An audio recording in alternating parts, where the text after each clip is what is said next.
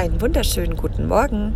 Heute ist es wichtig, offen zu sein für Inspirationen von außen und äh, zu lernen, offen zu sein, von allem zu lernen, was dich umgibt.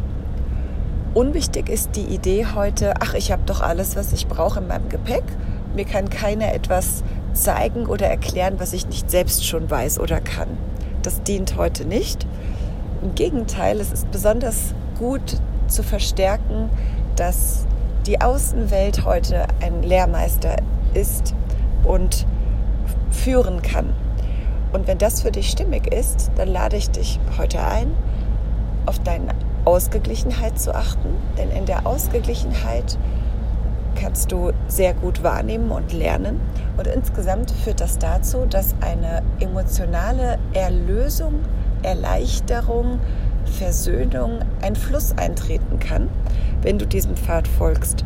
Und damit wünsche ich dir heute einen spannenden, lehrreichen Tag.